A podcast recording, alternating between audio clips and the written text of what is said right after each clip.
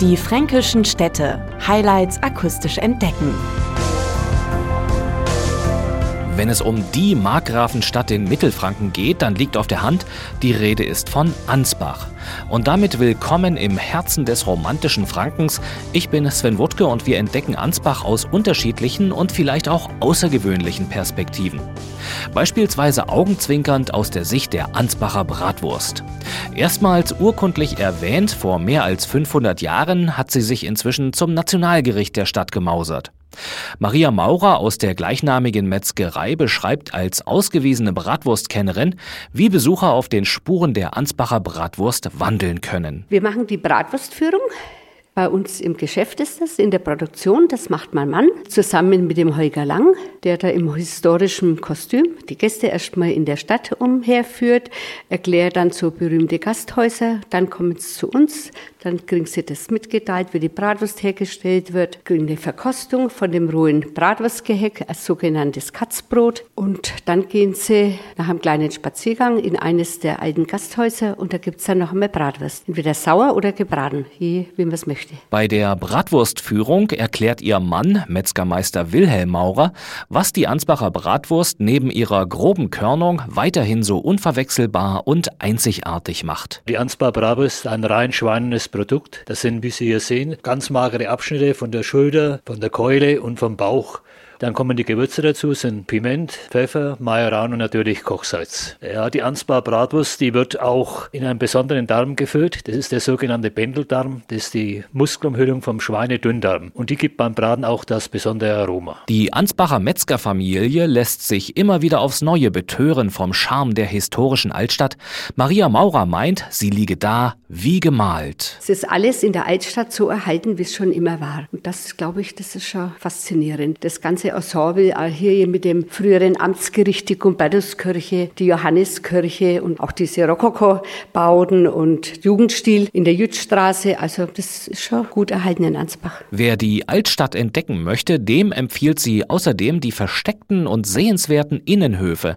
Denn hier spüre man das Ansbacher Lebensgefühl hautnah. Der Kronenhof, der Eichinger Hof, der Beringer Hof. Diese Innenhöfe, die sind so in sich geschlossen und bei Festzeiten Hochzeiten wie Stadtfest ist dann auch Bewirtung drin mit Musik und es hat irgendwie so einen eigenen Charme. Da gibt es dann in der Büttenstraße den Seilers Innenhof, also wunderschön bepflanzt mit der alten Stadtmauer. Also es hat wirklich Charme. Und für entspannende Momente bietet sich Besuchern ihr Lieblingsplatz an, das kleine Barockgärtchen am Rande der Altstadt. Es ist so hell erleuchtet von der Sonne, schön bepflanzt, eine Ruhe.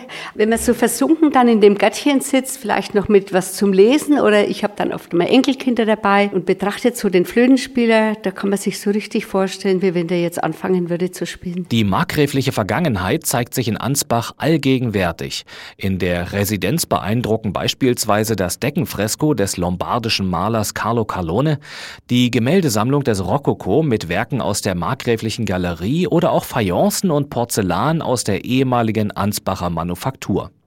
Und der weitläufige Hofgarten mit seiner prachtvollen Orangerie lädt zu gemütlichen Spaziergängen im Grünen ein. Dann haben wir natürlich auch dieses Markgrafenmuseum mit der Kaspar-Hauser-Abteilung. Sollte man sich unbedingt anschauen. Also das ist ganz sehenswert und überhaupt das ganze Markgrafenmuseum. Das hat schon was für sich. Das ist in so einem ganz alten Gebäude. Also kann man sich schon begeistern dafür. Ganz besonders, wenn sich im Sommer der Hof des Museums in eine Freilichtbühne verwandelt.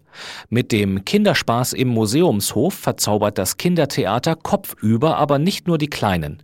Das Kopfüber-Programm wird für die ganze Familie zum mitreißenden Erlebnis, schwärmt Claudia Kucharski. Ja, der Hof ist wirklich sehr zauberhaft, also eignet sich dadurch hervorragend fürs Theater. Wir haben als Kulisse ein Stück Stadtmauer äh, mit einem Wehrgang. Wir haben wirklich rund um uns viel Grünes und eine besondere Atmosphäre.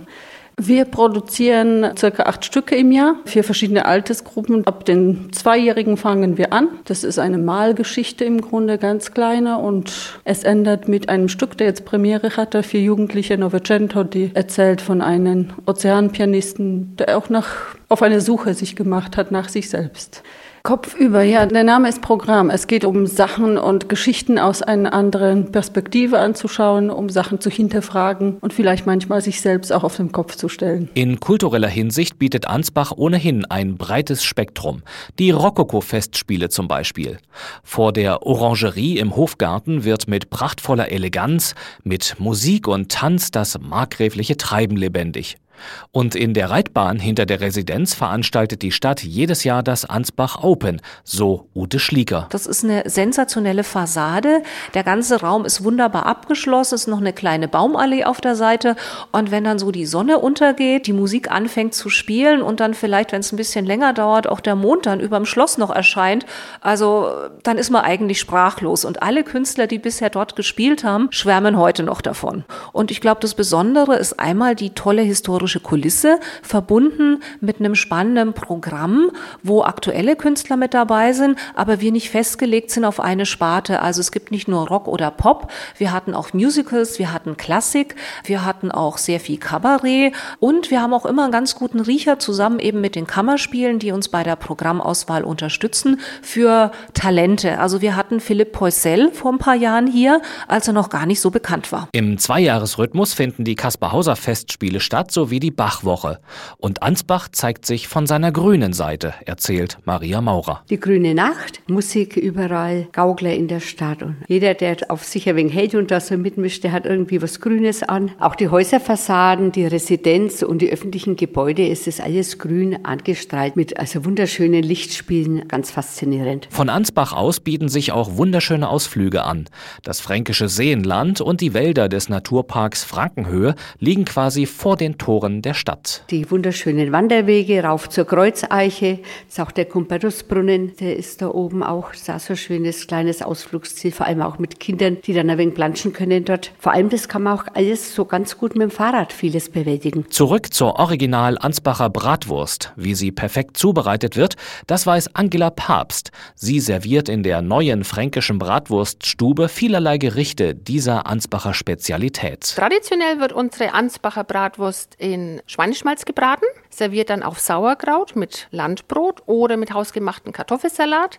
Es gibt die Bratwürste auch noch als saure Bratwürste oder blaue Zipfel im Essig-Zwiebelsud gegart. Dann gibt es die Bratwurst noch roh als sogenanntes Katzbrot mit Zwiebeln und Paprikapulver bestreut. Im Sommer bietet sich an die fränkische Bratwurst Sulze. Das ist gebratene Bratwurst im Aspik mit ähm, Sauce Vinaigrette und Bratkartoffeln. Das hört sich lecker an und macht richtig Appetit. Den Gästen in der rustikalen fränkischen Bratwurststube schmeckt's jedenfalls. Was mir besonders gefällt an der Ansbacher Bratwurst ist, dass sie ähm, so herzhaft ist. Sie ist halt ein bisschen grober als man das sonst von anderen Bratwürsten kennt. Auch die Haut ist ein bisschen knusprig, also genauso wie ich es mag. Ich esse jetzt gerade hier zwei gebratene Ansbacher Bratwürste mit Kraut und da ich selbst nicht aus Ansbach komme, muss ich einfach immer Ansbacher Bratwürste essen, wenn es die Gelegenheit dazu gibt. Sie hat einfach das gewisse Etwas. Es gibt also viele gute Gründe, diese zauberhafte Stadt zu besuchen.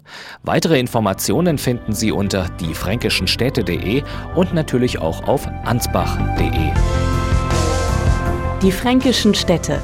Highlights akustisch entdecken. Diese Produktion wurde unterstützt durch den Europäischen Fonds für regionale Entwicklung.